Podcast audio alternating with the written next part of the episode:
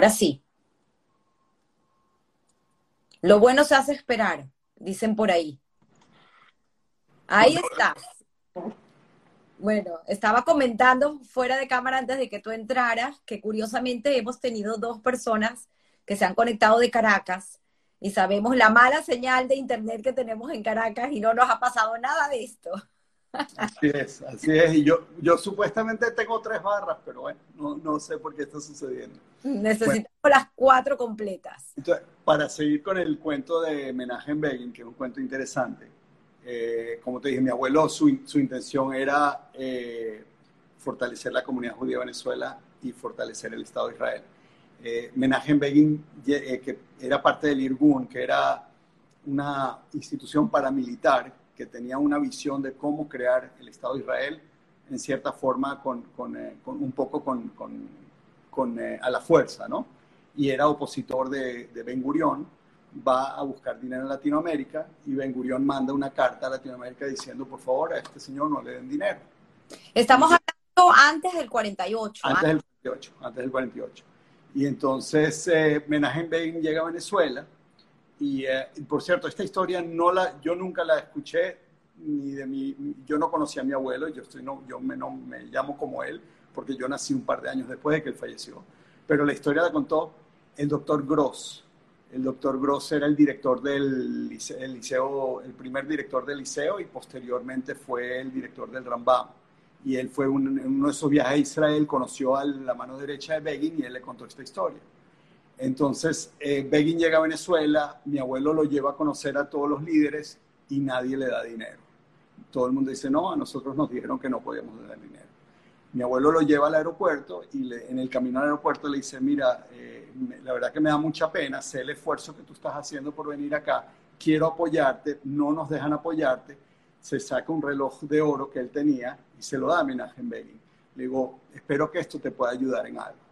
La historia es que ese reloj, como nos cuenta después eh, el doctor Gross, nos contó en su momento, eh, ellos lo empeñaban cada vez que necesitaban algo de dinero y lo, y lo, volvían a comprar después para, para, volver a tenerlo para un rainy day, ¿no? Y eh, entonces era, eran historias realmente de, de, gestos pequeños pero, pero profundos, ¿no? Eh, bueno, entonces del lado de mi mamá, por ahí, de, de, ahí viene, ahí, bueno, ahí ven la foto, está Golda Meir, a mano derecha está Isaac Kohn, que es mi abuelo, a mano izquierda está Pinja Sapir, que en, en, su momento estaba, era la mano derecha de, Golda Meir. Eh, y uh, entonces, claro, en mi casa se respiraba el tema del sionismo, que es obviamente el, el, la lucha por crear un Estado sólido para que el pueblo judío tuviera una tierra y en el futuro siempre tuvieran a dónde llegar y no tuvieran el conflicto de, de no tener una tierra donde pertenecer. Eh, que eso ha sido la historia de nosotros eh, por años de ser errantes, ¿no? Eh, en el lado de mi papá también, mi abuelo Merenfeld eh, trabajaba para el Keren Cayemet eh, desde Valencia y desde, desde el estado Cojedes. Y mi papá, que de muy joven, que por alguna razón, porque un joven que, nació, que, que se crió en Tinaquillo no tenía ningún acceso a, todo el tema comunitario, sin embargo, él tenía muy claro en su mente todo, este, todo el tema del sionismo y de la comunidad.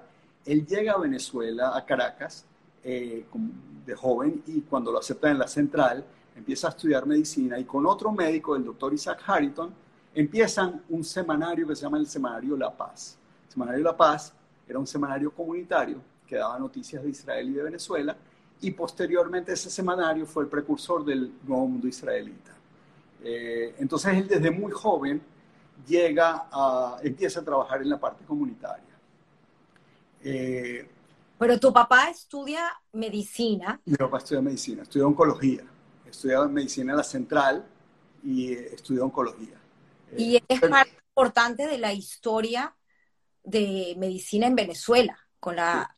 la, oncología que en aquel entonces era algo bastante experimental.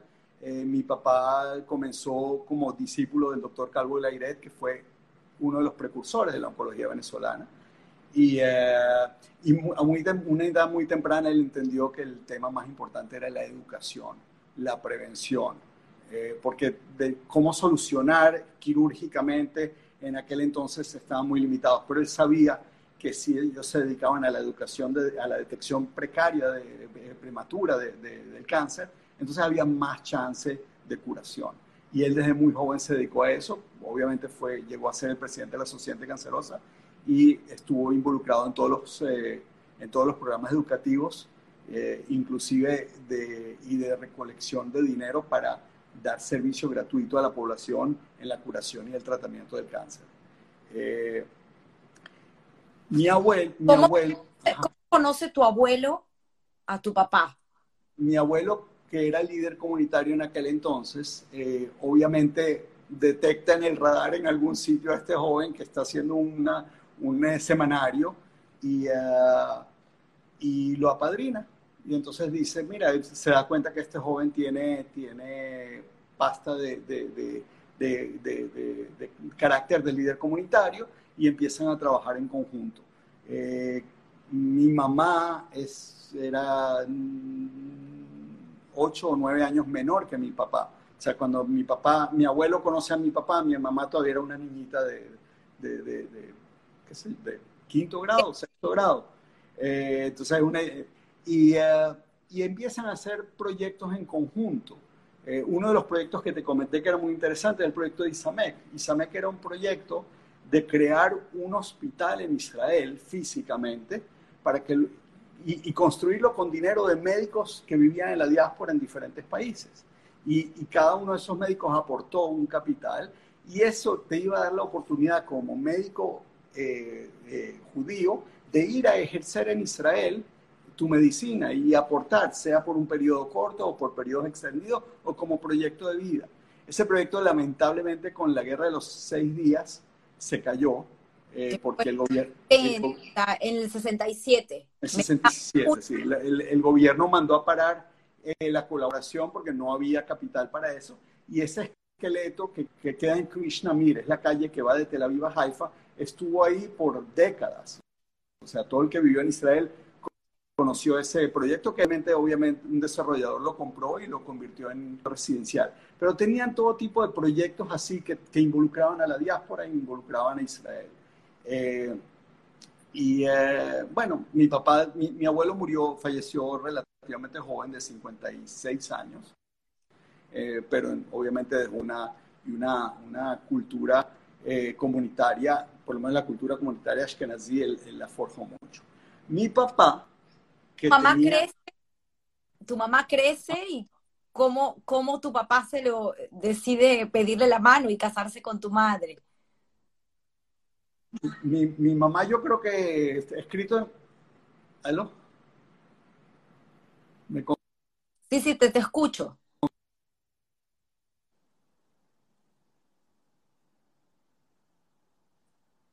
Se volvió a ir la voz. ¿Ustedes escuchan a Isaac o otra vez lo perdimos?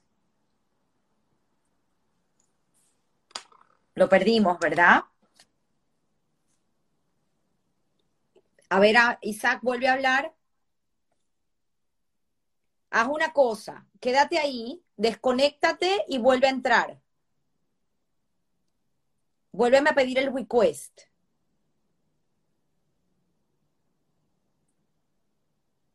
Sí, ya sabemos que no se escucha Isaac. Vamos a volver a conectar con él.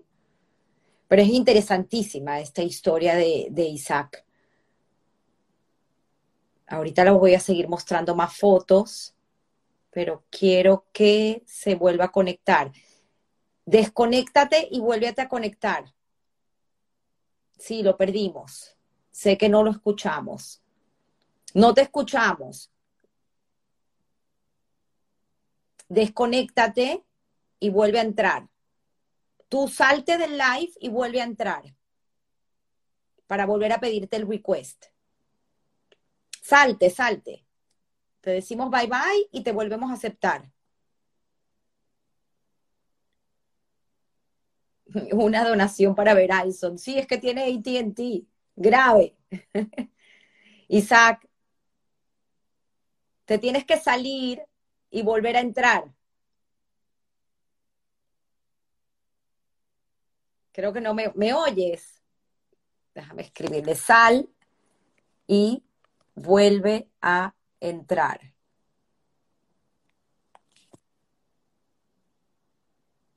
Ok.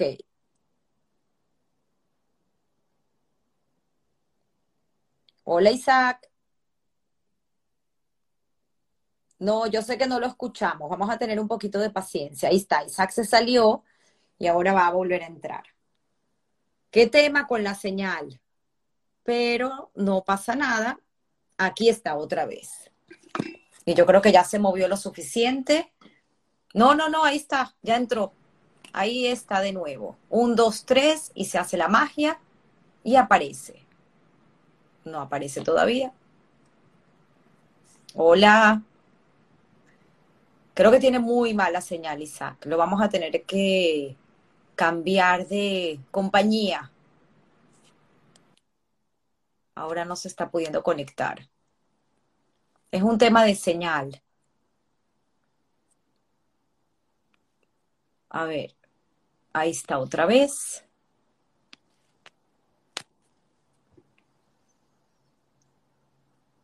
Hola. Aquí está de nuevo. No tengo idea de lo que está pasando. Nada, nada. Tu compañía de cable no funciona. No funciona, no funciona. eh, no importa, no importa. Bueno, el, el, tema es que mi mamá crece en esa casa también viendo eh, tú sabes, a, los, a, los, a, la gente sionista viniendo, viendo todo ese movimiento. Mi mamá me contó que lo de ella con mi papá fue amor a primera vista, se casaron muy jóvenes. Eh, mi bueno, mi, mi, mamá era muy joven, tenía como 17 años cuando se casó y dedicó su vida a, a ser el complemento perfecto de mi papá. Eh, eh, mi papá era médico, era oncólogo, entonces mi mamá, que quien la conoce sabe que lo que era era una alma humanitaria y, social, eh, se estudió físico de radiaciones, con tal de estar en el consultorio con mi papá. Obviamente después de corto tiempo se dio cuenta que esa no era su vocación y se dedicó a la psicología y en la psicología se dedicó a hacer los programas de educación de la sociedad anticancerosa y programas de educativos para la comunidad eh, en la parte del tratamiento de problemas familiares. Entonces, todo lo que mi mamá hizo era siempre para trabajar en conjunto, como un conjunto con, con mi papá y, y, amplificar todo lo que, lo que, la labor de él. Eh, entonces, eh, realmente fue una relación espectacular que, bueno, duró todos los años que duró. Eh, Tú eres el pequeño de tres hermanas, ¿no? Tres hermanas. sí, yo tengo tres hermanas y yo, yo soy bastante menor. mis hermanas son menores, pero yo tengo menos edad. Y uh, entonces, claro, en, en ese ambiente eh, que es donde, donde crecemos todos nosotros, un ambiente donde eh, todos estábamos seguros que nuestra vida iba a ser después irnos a Israel, y de hecho todos nosotros nos fuimos a Israel, mis tres hermanas y yo, eventualmente fuimos a Israel, mi hermana mayor estuvo un año, mis otras hermanas y yo estuvimos muchos años, yo viví en total 17 años en Israel, viví de niño, yo me, yo me alfabeticé primero en hebreo, yo estuve en en eh, kinder, primero y segundo grado en Israel.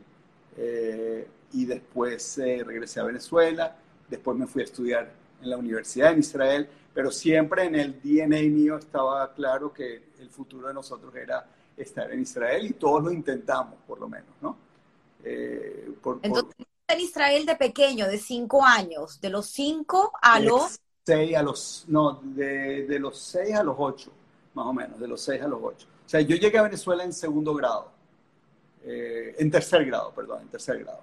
Y después y terminé, me gradué, hice un año de la universidad y me volví a ir a Israel a estudiar universidad allá y a trabajar.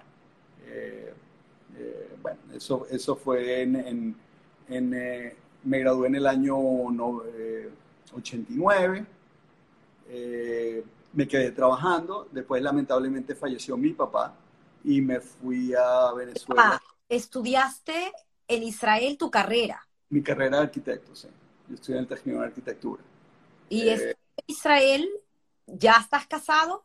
No, no, yo esa fue mi segunda aliada. En esa segunda aliada yo estudié y viví y trabajé. Yo estuve como nueve años en esa época entre mi profesión y mi estudio. Y después me devolví a, Venezuela cuando fallece mi papá.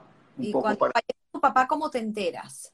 porque fue algo que tomó de sorpresa a mucha gente. Sí, papá nunca tuvo un resfrío que nosotros pudimos haber visto y lamentablemente en ese momento Eh, sí, fue, fue un... Eh, mi, mi, papá que siempre se, se, jactaba de decir que él nunca iba de vacaciones porque sus vacaciones siempre estaban orientadas a un congreso sionista o un congreso médico y en base a eso él hacía todos sus arreglos. Esta fue la primera vez que decidió irse en un crucero con mi mamá de vacaciones y en la mitad del crucero en alta mar, eh, cerca de la isla de Curazao, le dio un ataque fulminante y, y, lamentablemente el barco no tenía los recursos para, para, para, para curarlo, ¿no? Eh, bueno, así que no, no, yo estaba trabajando, me acuerdo, estaba en la oficina y recibí la llamada de, mi cuñado Isaac y me dijo que me fuera a Venezuela. No, todavía no, no me, en ese momento no me dijeron lo que había pasado, pero eh, estaba claro. Eh, bueno, y llegué a Venezuela, me dediqué un poco a estar con, con mi mamá un tiempo y posteriormente, unos dos años más tarde, me fui entonces a hacer una maestría a, a Estados Unidos también en arquitectura. Eh, el, uh, sí, la, cuando, cuando, inicias tu vida en pareja, ¿cómo conoces a, a Miriam?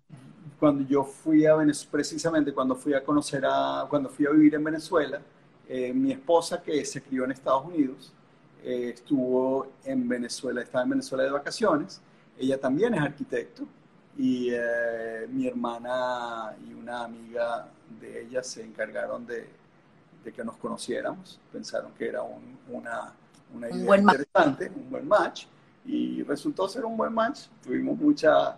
Y irónicamente, yo, yo en aquel entonces yo conocí a mi esposa y lo primero que le, le dije, yo quiero que sepas que si vamos a estar en conjunto, o sea, si vamos a quedarnos viviendo juntos, tú nos vamos a terminar yendo a Israel.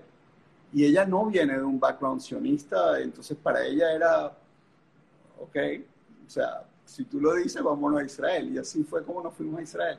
Entonces, ahí fue la tercera alianza que tuve yo con mi esposa en el año 95, que estuvimos hasta el año 2001. Eh, y ahí nacieron nuestros dos hijos mayores, Dalit y Rubén. Samuelito, el chiquito, nació acá en, en Venezuela. Y, te, y trabajabas en un proyecto muy interesante. Sí, en Israel, antes de irme y después, eh, la oficina donde yo trabajaba, que yo me asocié en esa oficina, eh, hicimos, empezamos con todo el proyecto de los tren, las estaciones de trenes en Israel. Hicimos como tres estaciones de trenes que en ese momento toda la parte de, de, de, de transporte público estaba tomando un auge en Israel. Entonces hicimos estaciones desde Haifa, Hedera, Binyamina, Bet Yoshua, Farhabad, mu muchas estaciones. Eh, y era, en, hoy en día las ves y son bastante modestas, pero en aquel momento eran un upgrade, era mucho más de lo que las estaciones eran anteriormente. Entonces fue el comienzo, ese era el comienzo también del high-tech en Israel, donde empezaba a haber un capital moviéndose por, por, eh, por esa nueva tecnología y esa nueva economía. Entonces los trenes pasaron a ser un papel muy importante en el transporte de, de personal, de gente trabajando en diferentes zonas industriales de high-tech. Eh, y fue un, fue un florecimiento muy interesante. Eh, fueron cinco años que vivimos allá. Eh, no, no fue tan fácil para nosotros. Miriam, dentro de todo, estuvo dan, intentando muy fuerte estar allá, pero Israel era un país diferente. Israel era un país rudo. Israel era un país donde la gente tenía un carácter bastante áspero y entonces, si tú no tenías la experiencia de haber crecido ahí y saber que esa aspereza es exterior y no interior, y aceptarla y, y llegar al trasfondo de cuál es, la, cuál es la, el misterio detrás de, de, lo que es ser un israelí, entonces es muy difícil. Bueno, nos comparan con la, con la fruta, la tuna, el, la, el sabra, de hecho sí. Se le dice el sabra por esa asperidad que aparentan tener por fuera, pero lo cariñoso es muy correcto. No, no, es, no, no, sé si es tanto un cariño interior como una incondicionalidad. ¿okay? El israelí en realidad es incondicional en las cosas importantes. ¿okay? En el día a día es realmente áspero y difícil de llegarle y a veces uno dice, pero ¿por qué tiene que ser todo tan eh, complicado? Pero cuando hay cosas importantes de salud, de unificación, eh, problemas de guerra, el, eh, cada persona es familia. Y, y es, es, muy evidente, se vive, se siente, eh, es, muy, es, es, muy claro. O sea, eh, si tú te caes en la calle allá, eh, no va a haber una persona. ¿Tuviste un accidente en una moto? Sí, yo tuve, yo tuve más, una vez me desmayé y una vez me caí de una moto. Y en las dos oportunidades, la atención que yo recibí de gente de la calle, hasta que, hasta que llegaron a concretar que yo estaba perfectamente en buen estado, eh, era, era, todo el mundo era mi familia, todos eran mis tíos, todos eran mis primos, todos eran mis hermanos. Y eso es algo único en Israel. Hoy, hoy, en día, obviamente, la Israel de hoy en día es diferente a aquel entonces, una Israel más cosmopolita, eh, donde hay muchas más oportunidades y, eh, y, la vida se parece mucho más a lo que conocíamos en este hemisferio. En aquel entonces todavía no, era un Israel muy rudo. Entonces, bueno, estuvimos cinco años y después de que le dimos el chance que le dimos, eh, optamos por venirnos a Estados Unidos, que es donde vivían mis suegros. Eh, estábamos en búsqueda de familia, ¿no? Claro, también tuviste un episodio interesante y, no, lamentable porque tuvo siempre un final feliz, pero una condición de Miriam que fue bastante difícil con sus embarazos. Sí, ella, ella, ella tenía una condición que se llama colestasis del embarazo. Y eh, esa, esa, esa condición que realmente tiene algo que ver con, con, todo el sistema biliar, con la bilirrubina, etc. No biliar, bilirrubina. Eh, valores hepáticos.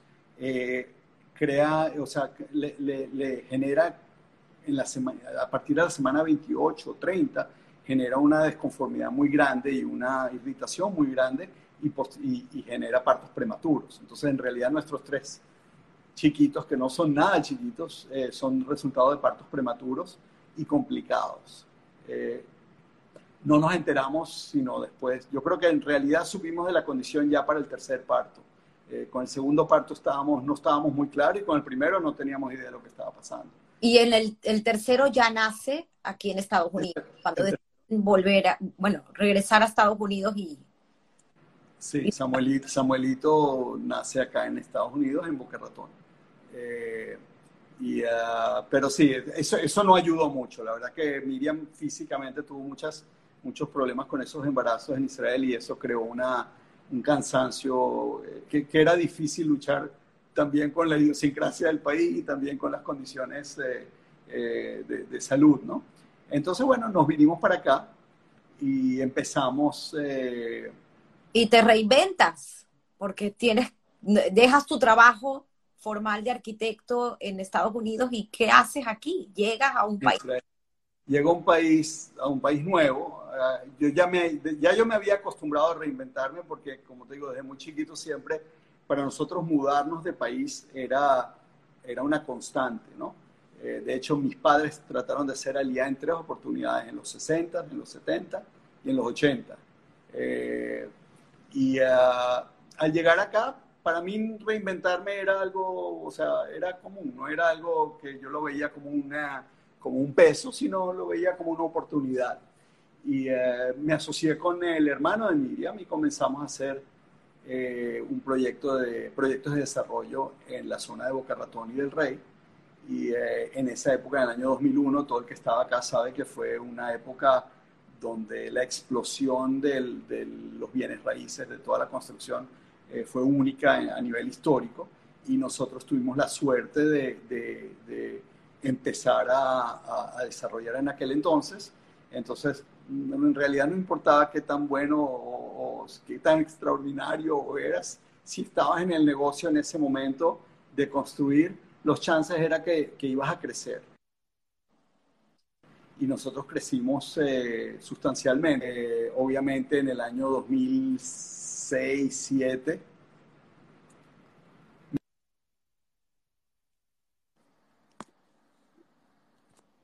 Creo que te vamos a volver a perder, Isaac.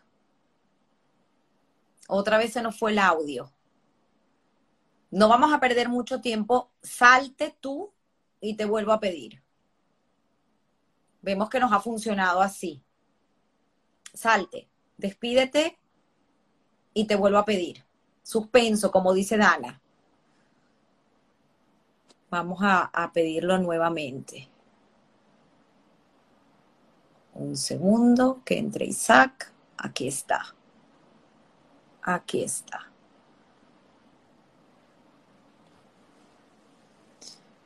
Increíble. Eh, Isaac, fuera de cámara, ayer me decía, que no, no tenía opción. Tú, tú venías de, ¿Me oye? con ese chip de aprender del cambio, aprender. aprender. Sí, sí, sí, hay que aceptar el cambio, siempre hay que aceptar el cambio. Eh, no, puedes luchar contra, no puedes luchar contra el cambio, porque eso, eso realmente te, te detiene. Tienes que aceptar el cambio, agarrar lo que te viene, hacer lo mejor que puedes. Entonces, eh, claro, American Dream. El American Dream. Entonces, realmente ahí en esa época eh, pudimos vivir el American Dream, ver lo que era realmente crecer desde venir con muy poco capital a tener eh, las opciones de desarrollar y de recibir apoyo bancario indefinido, que fue básicamente lo que terminó siendo el real estate bust, la, la caída del real estate, que terminó siendo lo que es el American Nightmare, que es la otra cara.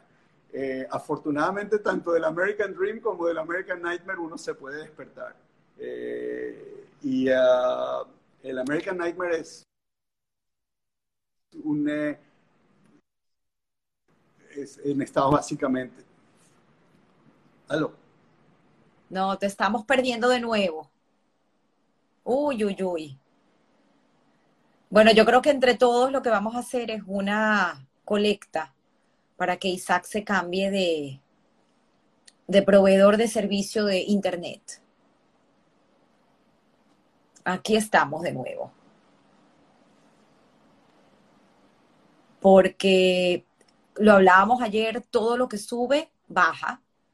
Eh, y esta vida es una montaña de emociones. Y como nos fuimos y volvemos, queremos entender un poco entonces, después de ese American Dream y esa cúspide que estuviste y ese boom, ¿qué pasó?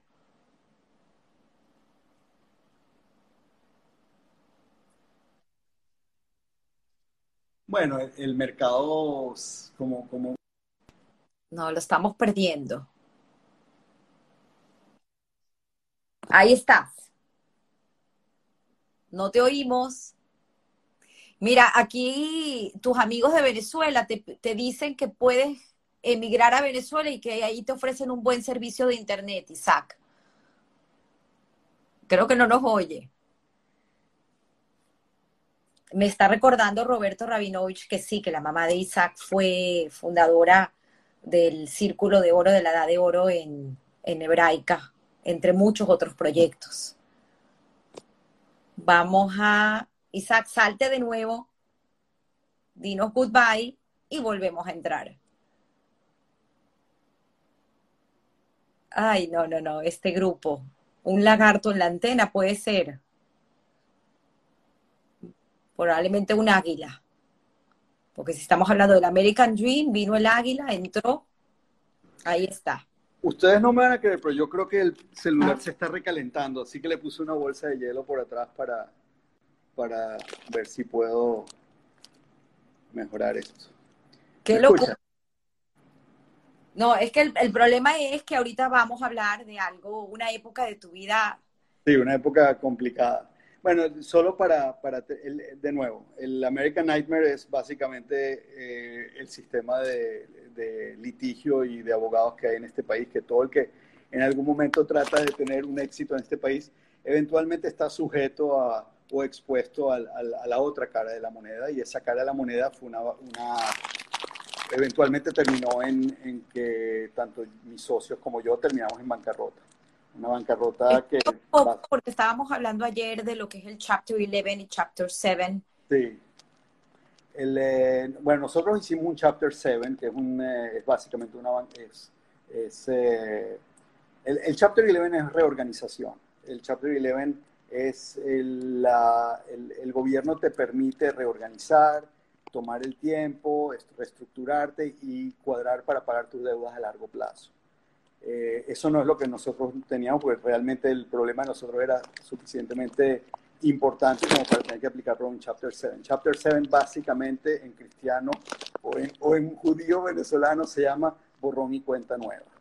Okay? Chapter 7 es eh, no tienes cómo rescatar este problema, el, valor de la deuda en relación al, a los assets que tienen no tiene ninguna proporción, vamos a empezar desde cero.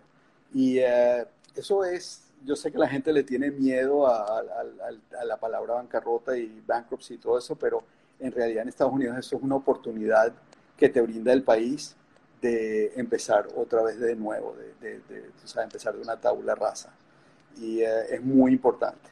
Eh, es muy importante tomar la oportunidad si la tiene, si, si, si, si, de nuevo, esto no es para todo el mundo y no vamos a hablar ahorita del tema legal porque hay gente que sabe mucho más que yo, eh, pero para mí, para nosotros fue una oportunidad de empezar desde cero. Bueno, pero tocó literalmente, explica esa parte, porque empezar de cero literal y empezar no de cero, sino con tu familia, con tres niños, tu esposa, en un país relativamente nuevo, sin tu familia alrededor tuyo, porque para ese momento tu mamá y tus hermanas estaban en Caracas. Mm, estaban en proceso, estaban en proceso, no. Para, para aquel entonces, eh, sí, bueno, eh, definitivamente, o sea, la bancarrota es empezar desde cero, es realmente no tener nada, eh, no tener nada en ninguna forma material. y uh, definitivamente el apoyo familiar y el apoyo de los amigos, eh, muchos de ellos quienes están viendo el programa o lo van a ver grabado, fue crucial, fue, fue realmente la ayuda, porque en realidad en esos momentos eh, uno pasa por procesos difíciles y uno tiene que aprender a pasar la página, que empieza por dejar de sentir lástima por tu situación dejar de sentir que eres una víctima de lo que pasó, eh, asumir tu responsabilidad de las cosas que tú te equivocaste, porque obviamente en ese momento eh, eh, la situación del país llevó a, lo que nos pasó, a la caída del mercado, pero en realidad nosotros teníamos gran parte de la culpa, porque éramos partícipes de un sistema que estaba totalmente exagerado, que estaba haciendo cosas que históricamente no eran eh, sostenibles, ¿no? Entonces uno tiene que aceptar cuál es la parte donde uno se equivocó, aprender de ella y seguir para adelante y echar para adelante. Eh, en aquel momento, como te dije, la familia fue muy importante, los amigos fueron extraordinariamente importantes y eh, yo agarré la oportunidad, y mi esposa también, de, de hacer que, esta, que esa caída no fuera eh, la caída de nuestros hijos. O sea, que fuera una caída de nosotros que nosotros íbamos a sobrellevar y que nuestros hijos, dentro de todo, tuvieran un panorama eh, optimista del futuro. ¿okay? No, perder, eh, no perder el optimismo. Entonces, en realidad ella y yo nos volcamos, yo, bueno, ella ya estaba volcada a la educación de mis hijos y a, pero yo me volqué también a mucho más, yo me apoyé mucho más en ayudarlos a ellos a ser exitosos en su momento, en lo que ellos tenían que ser exitosos. Eh, yo te contaba ayer la, historia de... Te contaba ayer la historia de, cuando mi hijo decidió ser, eh, que era eh, remador, empezó a remar y yo, nosotros, yo no tenía dinero para... El colegio le hacía sponsoring de, de las competencias y de todas esas cosas pero yo no tenía capital para ir con ellos a, las carreras. Eh, y entonces eh, yo me certifiqué como chofer de autobús y ah, yo manejaba el autobús del colegio a las competencias.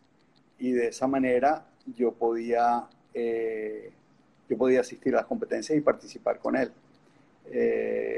eventualmente él, él, él, puso de su esfuerzo 100% y ah, no sé si tienes la, otra foto, este es mi hijo menor, este es mi hijo Samuel. Mi hijo Rubén, que mi hijo Samuel es también es un, un, atleta de mérito extraordinario.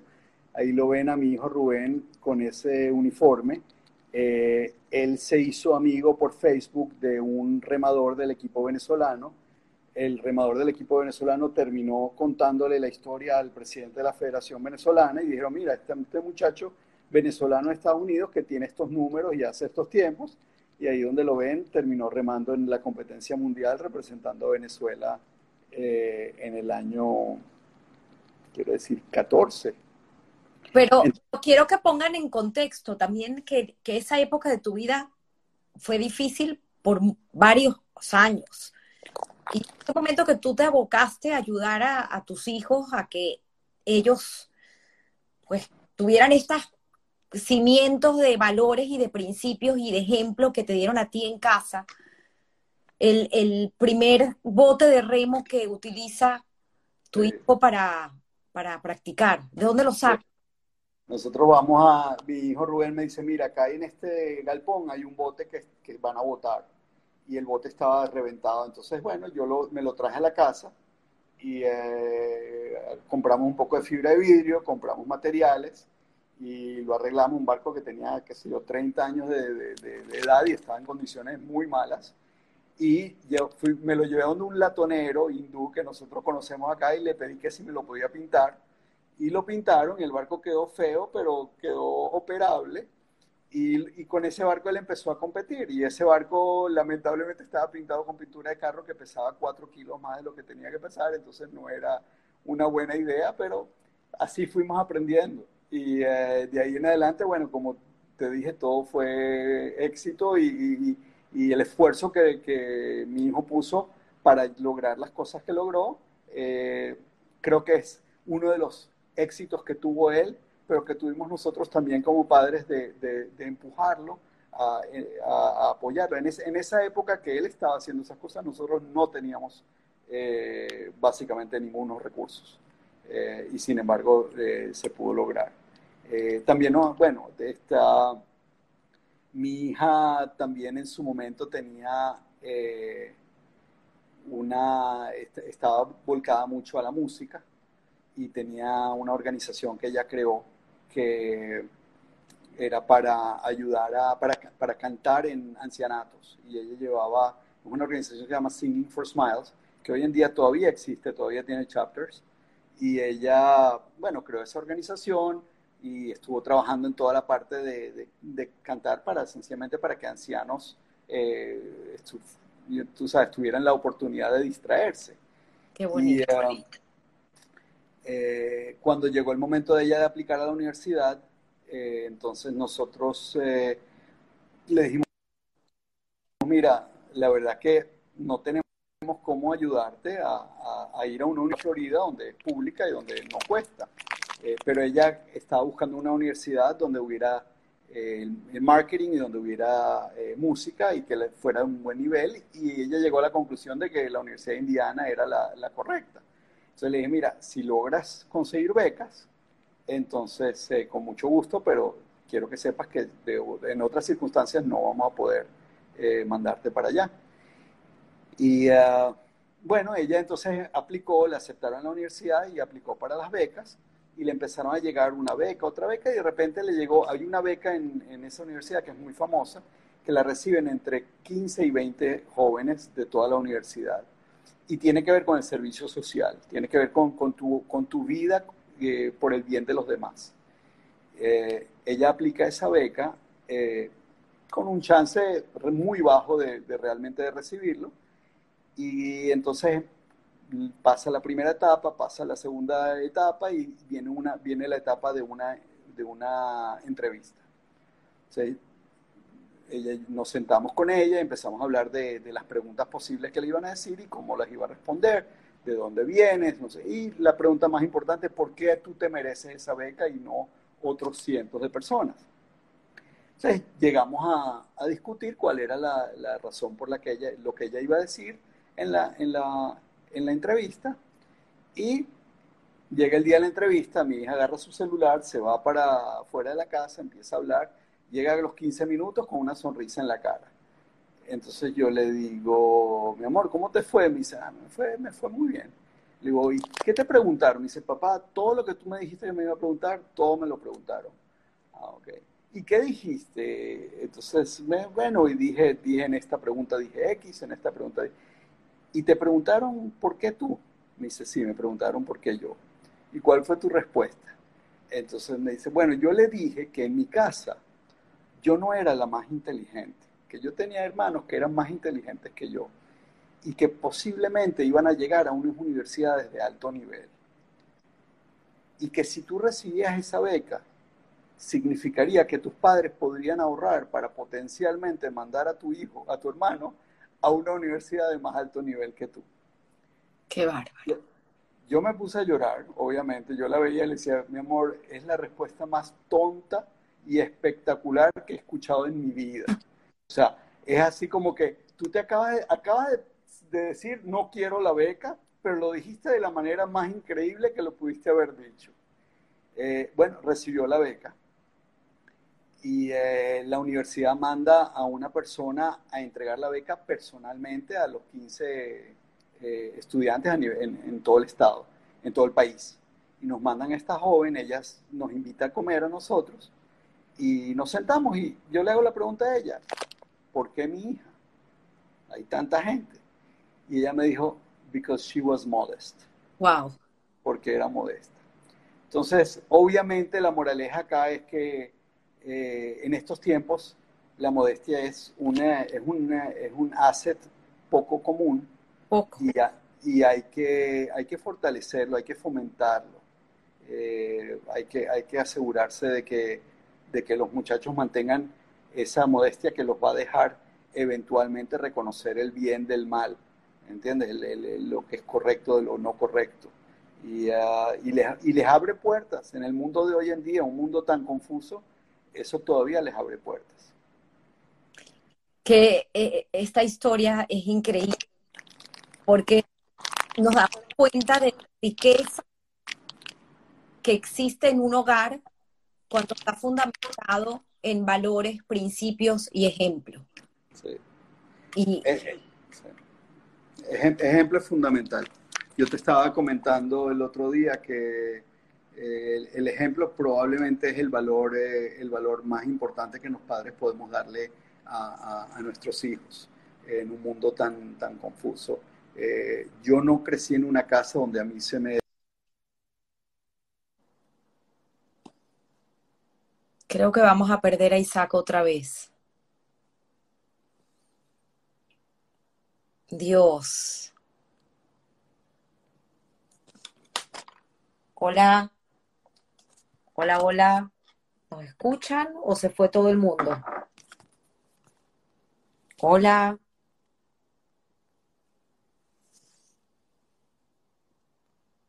Hola, hola. A ver, salió Isaac. Vamos a volverlo a invitar.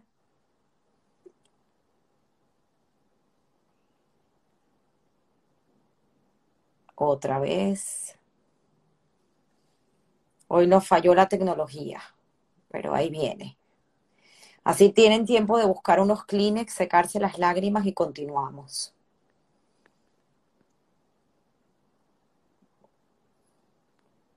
Y no sé si es que se le fue la pila porque no vemos a Isaac por ningún lado. Sí, me escucho. El problema es que Isaac creo que se le fue la pila, pero ya, ya lo vamos a agarrar de nuevo. Pero es increíble estas historias donde muchos de nosotros que estudiamos con él a lo mejor ni siquiera sabíamos estas situaciones tan delicadas que, pasó, pero es lo que digo, siempre tuvo lo, más bonito de que, unos padres le puedan dejar a sus hijos el, estos cimientos de valores y de principios.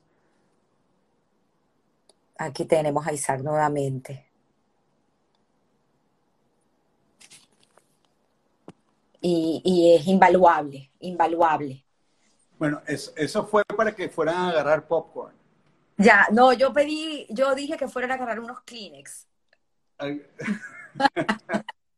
no, no, no, nada de Kleenex. Hay que, hay que disfrutarlo, hay que ir para adelante. No hay, no, hay no, hay, no hay más nada que hacer. Hay que agarrar las cosas como vienen y para adelante. Eh, lo que te estaba diciendo es que a mí nunca, a mí mis, mis padres eran unos padres que físicamente estaban ausentes todo el día porque trabajaban todo el día. Mi papá llegaba a la casa a las 9, 10 de la noche y mi mamá también. Pero el ejemplo de ellos es algo que a pesar de yo haber, eh, o sea, perdido a mi papá hace ya casi 30 años, eh, el, el, ejemplo de él es algo que vive en, en, en, nosotros todos los días. Y cada uno de nosotros tiene la obligación de darle ese ejemplo a nuestros hijos. Eh, Me contaste algo ayer muy bonito, que alguien te hizo entrar en razón de que eras huérfano de padre y madre. Y tú... Mi, gran amigo Ariel, Ariel eh, eh, Segal cuando mamá fallece hace cinco años, me dice, ¿cómo se siente ser eh, huérfano? Y yo le dije, huérfano. Yo nunca me sentí huérfano. Yo siempre me sentí acompañado, siempre me, yo siempre, o sea, yo siempre viví detrás de la luz de mi papá y la luz de mi mamá. No, no bajo ningún concepto de la tristeza o, la sombra eh, potencial que pudo haber pasado por, por el fallecimiento. Y, uh, y eso es en gran parte el, ejemplo, en gran parte el buen nombre, en gran parte eh, saber que, que tienes una, que puedes contar sólidamente con tu, con tu, eh, con quién eres y de dónde vienes. En esta foto aparece Golda Meir. Sí, llama, Golda Meir está ahí, a mano izquierda está mi mamá. ¿Tu mamá? Y, y a mano izquierda está mi papá, el último a la izquierda. Y a mano derecha, donde está tu foto, está Isaac con el, eh, mi abuelo, y su esposa, mi abuela Dora. Eh, que mi abuela Dora no lo conté, pero ella falsificó su pasaporte para salir de Europa porque ella era menor de edad. O sea, creo que con 15 o 16 años se hizo pasar por 19 años para llegar a Venezuela. Eh, y ah, bueno, eso, eso... Recuerdo haber estado hace, cuando murió tu mamá, y las muestras de gratitud y de cariño eh, hacia esa persona que no solamente aportó para la comunidad judía, sino para la comunidad venezolana en cuanto a educación, valores, principios, fue algo eh, imposible de contar, lo, que se vivió en, esos días. Y es lo que tú dices, es ese legado que te lo dejan en vida y que no sientes su ausencia porque lo tienes presente cada día de tu vida. Sí, sí. tanto mi papá como mi mamá, el, el, eh, el, lo que llaman el default, eh, la, la, la, mente de ellos en principio creían que la gente era buena. ¿ok? Entonces ellos siempre te iban a tratar como una persona buena y que tu potencial era positivo. ¿Entiendes? Eh, era, o sea, no, no, ellos no concebían que la gente podía no tener no, no, no, no, tener una nobleza intrínseca en ellos. Entonces toda la gente que se relacionaba con ellos sentían que eran gente buena, se, sentían bien, porque ellos te hacían sentir bien, ellos te hacían sentir positivo. Y, eso, es, eso es muy importante. ¿Y cómo fue el apoyo de Miriam a todas eh, Miriam, bueno. O sea, en este momento donde se, dan cuenta que no tienen nada y que se tiene que, que, comenzar de nuevo. Sí es una situación muy difícil porque hay parejas que lo superan, hay parejas que no. Lo, lo, más importante es que los dos estábamos en la misma, en la misma primero estábamos enfocados en, en nuestros hijos, ¿ok?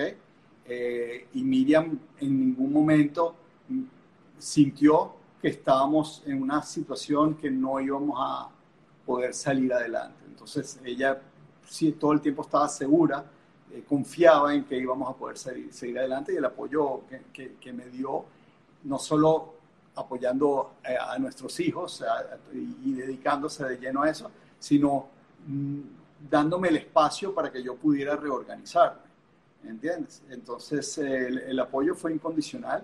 Afortunadamente en ese momento mi, mi, esposa tiene, se dedica a la joyería y en ese momento a ella le empezó a ir un poco mejor y eso nos ayudó por un par de años. Eh, hubo un par de años que definitivamente eh, eso, eso fue una gran parte de lo que, de lo que nos ayudó a solventar eh, la situación económica. Y obviamente pudimos adaptarnos a la situación real y, vivir en los medios que teníamos, no, no tratar de, de, de, hacer cosas que no podíamos pagar o que nos iban a, a, meter en, en situaciones de, estrés económico que, sencillamente no, no teníamos para, para dónde seguir estresándonos. Conversamos algo muy interesante ayer acerca de eso, porque muchas veces nosotros por querer darle todo a nuestros hijos, nos sentimos en la obligación de conseguirlo de donde sea. Y ellos eh, con ese mensaje no aprenden el verdadero valor de, de, de, lo que es tener algo, lo que es el dinero. Me contabas que, que tus hijos siempre lo tuvieron muy claro. Bueno, ellos lo aprendieron porque, de nuevo, nosotros nunca, yo, yo no crecí en una casa donde, donde las cosas materiales tenían realmente un valor importante. Eh, las cosas importantes eran trabajar por el prójimo, crear, ser productivo, eh, no, no, productivo de dinero, sino productivo de generar bienestar. ¿okay? Y eso lo reflejó la vida de mi papá y la vida de mi mamá. Toda, eso es el, el, mayor legado de ellos, es haber creado bienestar a su alrededor. Eh, entonces, en realidad yo no vengo de tener el conflicto de que me falta algo material. Mis hijos, eh, que también espero hayamos criado de esa manera, no, no son personas que demandan cosas materiales y en ese momento estaba muy claro de cuáles eran sus limitaciones y, las asumieron. Y las asumieron. O sea, realmente, o sea, el ejemplo del barco que tuvimos que reconstruir era, es, el ejemplo. O sea, trabajamos por tener algo que le iba a dar no el mejor recurso que él necesitaba para hacer ese deporte, pero le daba el recurso que podíamos tener. Y, y con eso, de tripas corazón, hizo lo mejor que podía haber hecho con, es, con ese comienzo.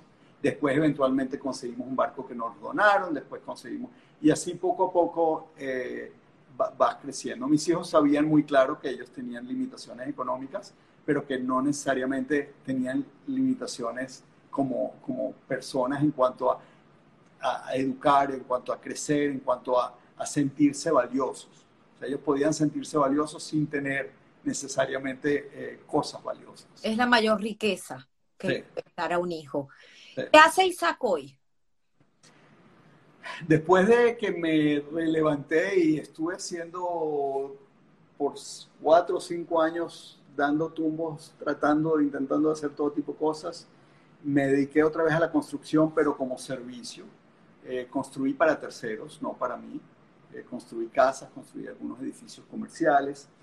Y ahorita en esta último reinvento, que no sé si va a ser el último, pero es el, no, pero es el más reciente, me dedico a instalar generadores para casas, toda la parte de generadores de, de, energía alternativa para las casas, generadores, eh, plantas solares, plantas eh, eléctricas.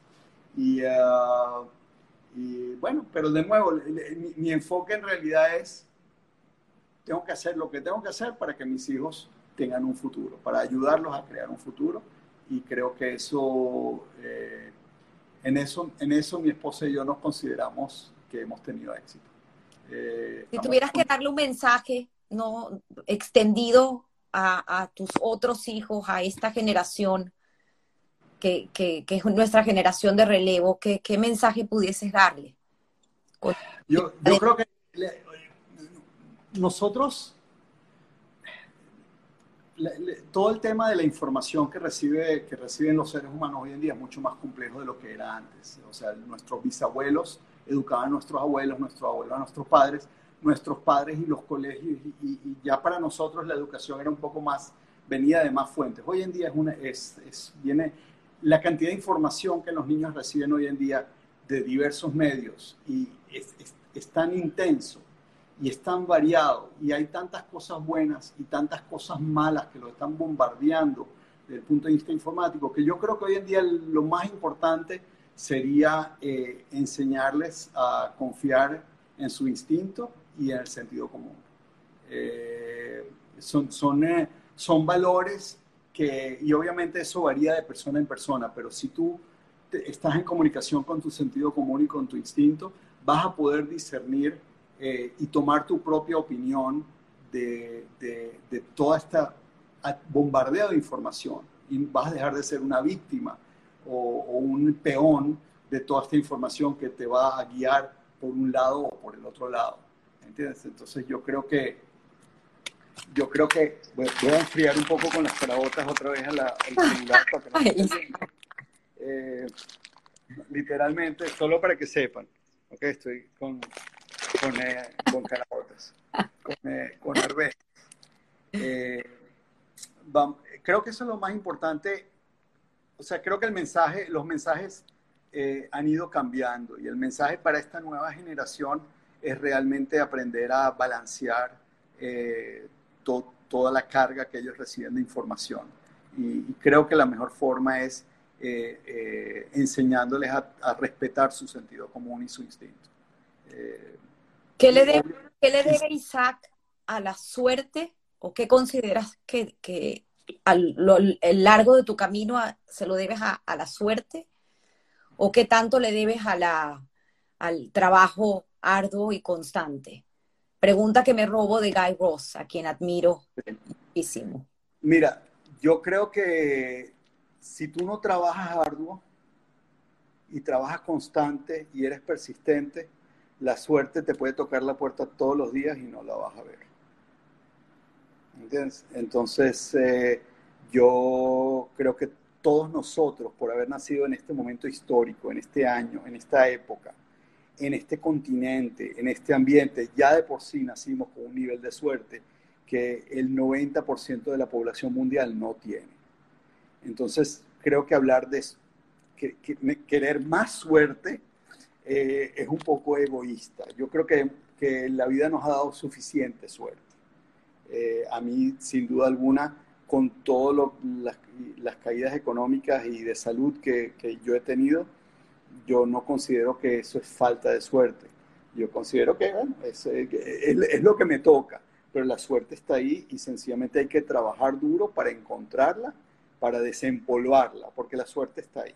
Y la suerte está ahí para todos nosotros, eh, unos más que otros, pero, pero realmente si lo pones en contexto mundial, en contexto histórico, yo creo que somos gente muy afortunada. Qué bonito, Isaac.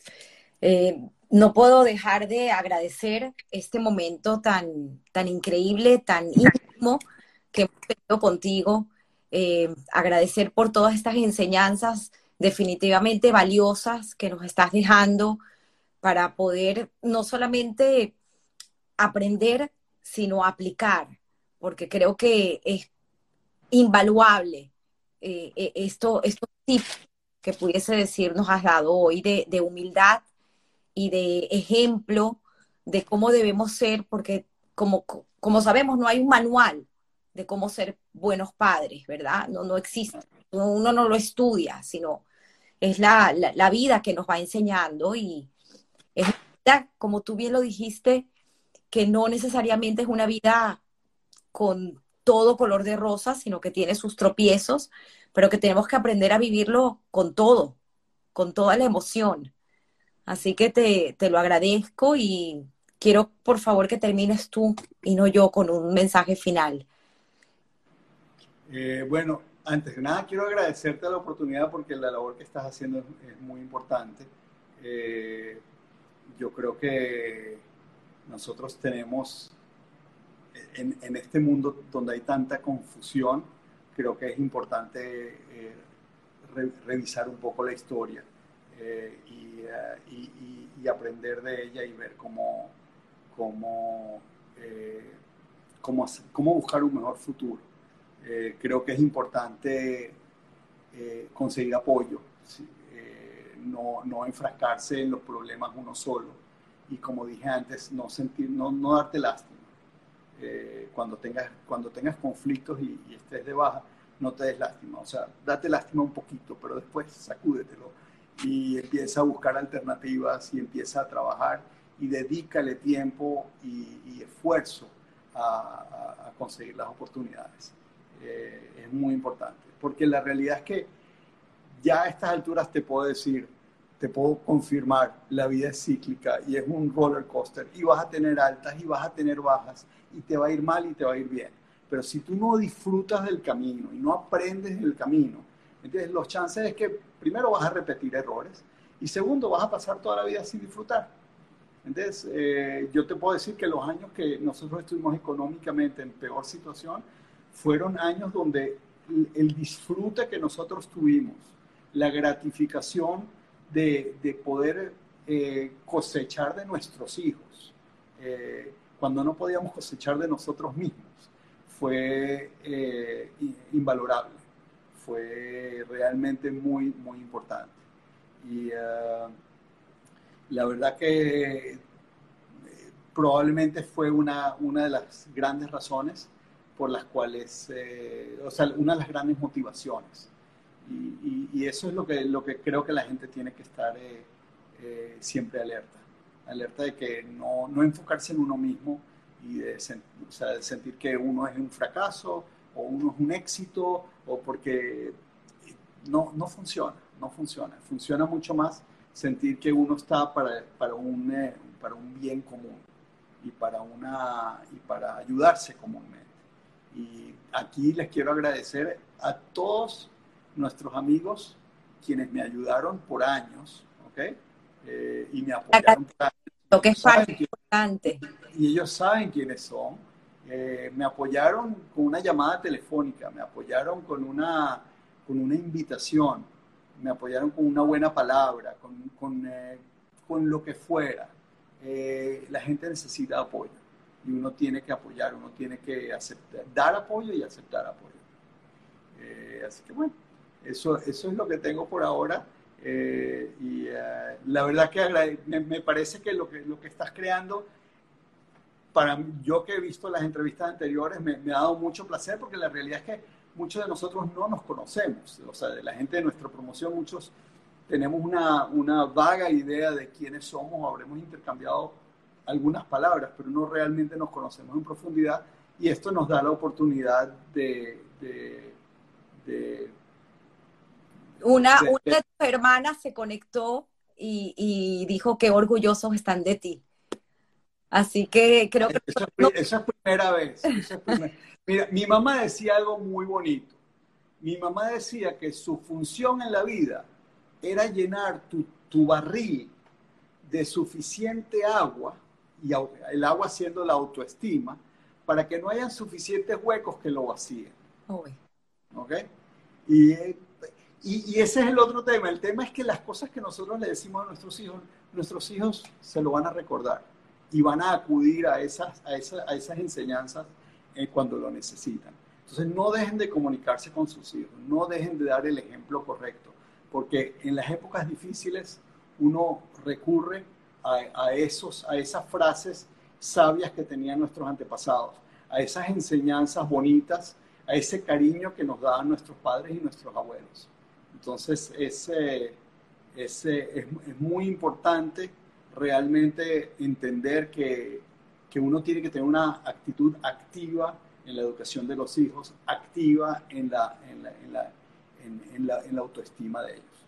Y como te dije, para los niños y los jóvenes, eh, definitivamente tienen que tener recursos de poder diferenciar, eh, con su sentido común, lo, lo importante de lo imprescindible. Me contabas ayer también algo interesante acerca de por qué Isaac no fue doctor. Era, era lo, correctamente. obviamente, todos sabemos que los hijos de doctores tienen que ser doctores, con la diferencia de que yo veo sangre y me desmayo. Y mi mamá, muy sabiamente, eh, me dijo que, que ella creía que yo debía estudiar arquitectura. Ella veía que yo tenía la vena artística y que medicina yo iba a vivir bajo la sombra de mi papá si yo si hubiese sido médico. Y eso que me hubiera encantado ser médico, pero hasta hoy en día te digo que no hubiera podido haber sido médico. Entonces, eh, sí, esa, es parte de, de, esa, de, esa, de ese instinto maternal que mi mamá y, todas las madres tienen, pero tienen que aplicarlo en, en, eh, en, saber cómo apoyar a sus hijos a sentir, o sea, pues yo nunca sentí que no estudiar medicina para mí fue un fracaso, sino sentí que sencillamente era, era lo que me correspondía. Estudiar arquitectura era lo que me correspondía. Y entonces, eh, de esa manera, mi mamá muy sabiamente pudo eh, dirigirme por ese camino. Qué bonito haber tenido nuevamente la oportunidad de haber escuchado eh, quién, eres, quién eres hoy en día y, y de dónde has obtenido todos estos valores y principios para transmitirle a tus hijos. Y en definitiva, ese legado tan increíble que tuviste la suerte de tener de, abuelos, de padres, de la familia con la familia Merenfeld, una gente tan querida y tan respetada en la comunidad, no solamente la judía, sino toda la comunidad venezolana por el gran aporte que dieron día a día a la educación, a la salud, a la medicina, sin pensar en recibir nada a cambio. Creo que eso es algo que no tiene precio y es algo que te enseñaron muy bien, Isaac. Eh, dar sin pensar en recibir nada a cambio. Eso no tiene precio. Te agradezco eh, bellas palabras y no quiero que se vaya a cortar porque sé que una hora nos sacan de, de Instagram, pero hoy se ha portado bien, no nos ha sacado, creo que porque nos hemos ido tantas veces, nos ha dado extra bonus. Bueno, dimos suficientes water breaks para la gente para, para poder eh, comprar cotufas. Dice, Itzik siempre ha sido un doctor del alma. Me encanta, me encanta. ¿Ves? Tus amigos tienen siempre las palabras correctas. Me encanta. Los quiero mucho a todos.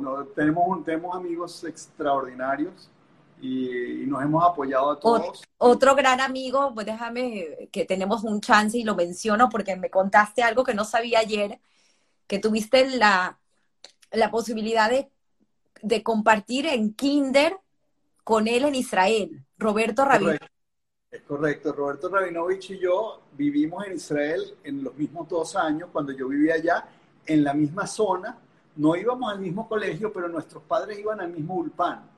Entonces nuestros padres se encontraron en, la escuela de hebreo y él y yo tuvimos la oportunidad de, amistarnos en aquel entonces y después llegamos a Venezuela juntos. que cuando, yo no me acuerdo si yo regresé antes o Roberto a Venezuela, pero ya, no, ya teníamos amigos que veníamos, o sea, ya éramos amigos íntimos del alma que veníamos desde... Roberto, te voy a leer lo que dice Isaquito, eres inspiración para estos tiempos difíciles. Gracias, mi amigo de la vida. Qué bonito porque en, definitiva somos amigos de la vida, amigos de la infancia, y creo que esto es invaluable, invaluable. Gracias, agradecida nuevamente por, este momento tan especial. Con mucho cariño. Muchísimas gracias a ti y gracias a todos por la paciencia de escuchar. Un abrazo. Bye bye a todos. Bye. Bye, bye, bye. Dicen que tu casa está muy bonita. Bye, bye. Dice, ah, voy a seguir leyendo, ya nos fuimos. Bueno, gracias a todos, de verdad fue un placer. Eh, muy bellas historias y creo que, que, como lo dijo mi amigo Roberto, eh, son historias que en estos momentos tan difíciles que nos tocan vivir es importante tenerlo presente y tenerlo en cuenta y entender que la riqueza va más allá de la riqueza material, sino la riqueza espiritual y los valores y principios que podamos obtener de nuestro hogar, de nuestros amigos, de nuestra infancia no tienen precio. Se les quiere. Bye, hasta el próximo domingo.